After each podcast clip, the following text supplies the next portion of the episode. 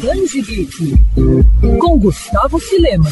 Quem me conhece sabe que sou apaixonado por gatos, inclusive sendo servo de uma pequena e mandona felina chamada Sibéria. E justamente por causa dessa paixão, sou um grande fã de obras que envolvem o mundo dos felinos, como livros, álbuns de figurinhas e, claro, quadrinhos. No fim do ano passado, a JBC já havia lançado o Diário dos Gatos, Yon e Mu de Junji Ito, e agora anuncia mais um mangá sobre gatos, Cats of Louvre. O anúncio aconteceu durante um bate-papo do canal Fora do Plástico no YouTube. Escrito e ilustrado por Taiyo Matsumoto, mente criativa por trás de Ping Pong, a obra traz uma história de fantasia e ficção carregada de realismo mágico. Na trama, conhecemos a noite do famoso museu na França, quando o mundo surreal ganha vida pelas galerias escuras do local, habitadas pelos gatos que moram no sótão. Lançado no Japão entre 2016 e 2017, na revista Big Comic Original, da editora Shogakukan, o mangá foi compilado em dois volumes. Em 2020, a edição americana de Cats of Louvre ganhou o prêmio Eisner na categoria de melhor edição americana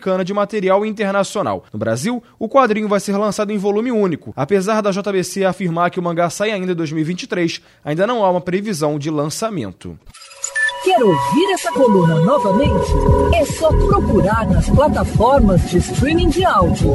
Conheça mais dos podcasts da Mandirinhos FM Rio.